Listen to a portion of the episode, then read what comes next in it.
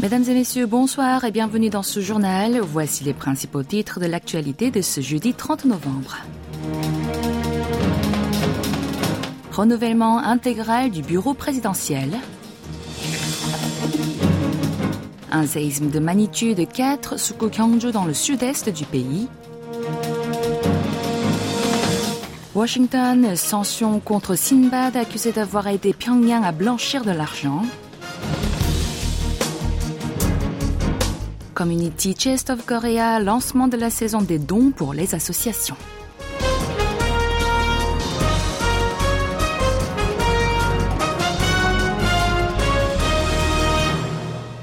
Yoon Suk-yeol a procédé à un grand remaniement du bureau présidentiel. Tout d'abord, il a créé une nouvelle direction, le département des politiques. Il a nommé à sa tête Lee Kwan-sop, le premier secrétaire à la planification politique actuelle.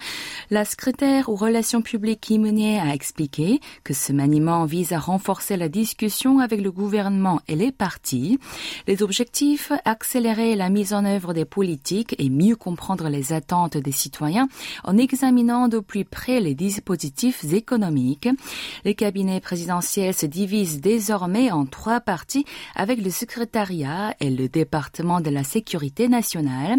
Le chef du département des politiques aura sous sa tutelle la division du secrétaire aux affaires économiques, celle du secrétaire à la politique sociale, ainsi que celle du secrétaire à la science et la technologie qui sera fondée au plus tard au début de l'année prochaine. Le chef de l'État a également renouvelé tous ses conseillers présidentiels. Le poste de conseiller aux affaires politiques a été attribué à Han Usop, directeur chargé du suivi des affaires de l'État, tandis que le porte-parole Ido a été promu aux relations publiques. Hwang Sang-mo, ancien présentateur de la CABES, a été choisi pour le conseiller à l'agenda civil et social. Un tremblement de terre de magnitude 4.0 s'est produit ce matin à 4h55 à 18 km au sud-est de la ville de Gyeongju, dans la province de Gyeongsang du Nord, dans le sud-est du territoire. C'est ce qu'a annoncé Météo Corée. L'épicentre se situerait à une profondeur de 19 km. Huit secondes après le début du séisme, le gouvernement a envoyé à tous les citoyens un message d'urgence signalant un tremblement de terre de magnitude 4,3 avant de rectifier sa première estimation en indiquant qu'une magnitude de 4,0. La secousse a été ressentie non seulement dans la province de Gyeongsang du Nord, mais aussi dans celle de Gyeongsang du Sud et à Busan. L'Agence nationale des pompiers a indiqué avoir reçu jusqu'à 5h15 108 signalements d'habitants ayant ressenti la secousse. Aucun des cas humains et matériels n'a été signalé. Le séisme de ce jeudi est le deuxième plus fort enregistré dans le pays depuis le début de cette année, après celui de magnitude 4,5 détecté au large de la côte est de la province de Gangwon le 15 mai dernier. Vous êtes à l'écoute du journal en français sur KBS World Radio. La Banque de Corée BOK a décidé de maintenir son taux directeur à 3,5% pour la septième fois consécutive. Cette résolution a été prise lors de la réunion de son comité de politique monétaire tenue ce matin. Ce gel s'explique par le dilemme auquel est confrontée l'économie sud-coréenne actuellement. D'une part, les signes de reprise ne sont pas encore évidents. D'autre part, l'endettement des ménages et des entreprises continue de progresser.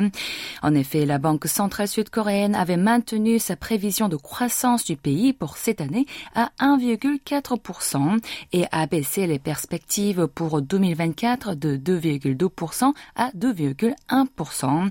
En outre, le mois dernier, les indicateurs de la production de la consommation et de l'investissement ont tous reculé. Par ailleurs, l'hypothèse d'une nouvelle hausse des taux de la Réserve fédérale américaine Fed est pour l'instant écartée. Mais parallèlement, en cas de baisse du taux, l'économie sud-coréenne pourrait être confrontée à une envolée des dettes des ménages et des entreprises et à une fuite des capitaux étrangers.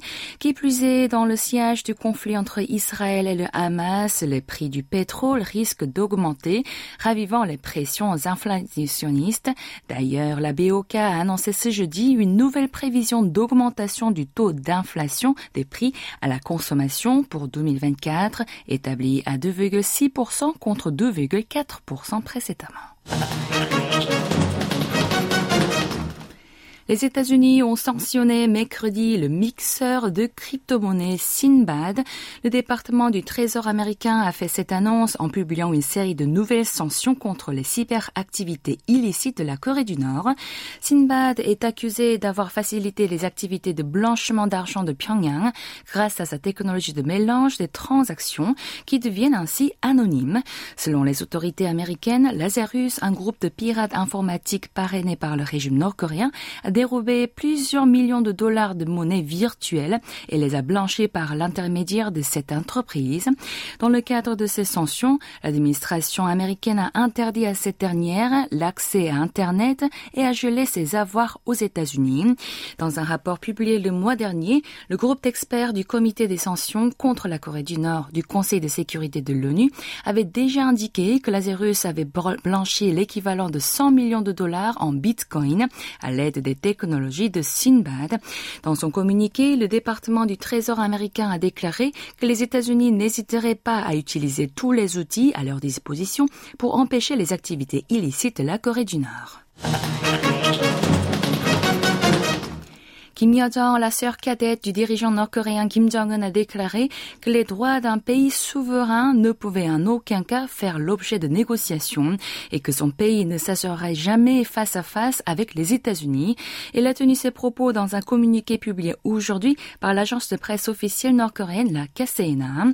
La première vice-directrice du comité central du Parti des travailleurs a précisé qu'il s'agissait d'une réponse adressée aux USA, ces derniers ayant récemment demandé à la Corée du Nord de fixer le moment de la reprise du dialogue ainsi que son ordre du jour. Elle a affirmé que Washington et certaines de ses alliés bafouaient violemment les droits des pays souverains et étaient constamment dans une double mesure extrême et sans vergogne. Elle a ajouté qu'elle condamnait fermement une telle attitude. Par ailleurs, dans un éditorial publié aujourd'hui, toujours par la KCNA, la Corée du Nord a critiqué sa voisine du Sud ayant eu, selon elle, la maladresse de suspendre l'effet de l'accord militaire du 19 septembre 2018, par cet acte, Séoul aurait enlevé le dernier anneau de sécurité. Enfin, le régime communiste a également évoqué le récent déploiement du porte-avions nucléaire américain USS Carl Vinson au sud de la péninsule coréenne et les exercices maritimes conjoints entre Séoul, Washington et Tokyo, avant de prétendre que les fantoches du Sud s'attelaient à un jeu de feu dangereux. Suite au discours récent de Kim Yo-jong, la sœur cadette du dirigeant nord-coréen Kim Jong-un, le ministère de la réunification sud-coréen a affirmé qu'il était difficile d'estimer la probabilité d'un dialogue effectif entre Pyongyang et Washington. Un de ses responsables a indiqué ce matin qu'il ne fallait pas accorder trop de sens à chaque mot prononcé par cette dernière. Selon l'officiel du gouvernement, Kim s'est toujours exprimé sur les enjeux cruciaux du royaume ermite et son allocution s'inscrit dans cette continuité. Il a ensuite expliqué que Pyongyang devrait réfléchir à ce qui serait le plus bénéfique pour son avenir et ses habitants. Il a exhorté à abandonner la provocation pour prendre le chemin de la discussion et de la coopération. Par ailleurs, le ministère a exprimé son regret sur le fait que le Nord poursuive ses menaces militaires, tout cela sous prétexte de l'annulation légitime par le Sud de certaines clauses de l'accord militaire du 19 septembre et de ses exercices militaires conjoints à des fins défensives. よろしくお願いします。Sur la place de Gwanghwamun à Séoul sera érigée le 1er décembre la tour thermomètre de l'amour, symbole des actions menées par l'association caritative Community Chess of Korea durant les hivers froids de la péninsule coréenne. Pendant deux mois, la campagne Espoir 2024 aura pour mission d'atteindre l'objectif de 434,9 milliards de won de dons, environ 326 millions d'euros, soit une augmentation de 7,7 par rapport à l'objectif de l'année précédente. Selon l'association, ce montant serait atteignable car il a été fixé en tenant compte des caractéristiques de la société coréenne. Plus l'économie devient difficile, plus la communauté se serre les coudes. Cette année, l'association a décidé de reverser l'argent récolté à quatre domaines d'action différents la réponse aux nouveaux problèmes sociaux, la vie quotidienne sûre, les services sociaux et enfin l'éducation et le renforcement des capacités d'autonomie.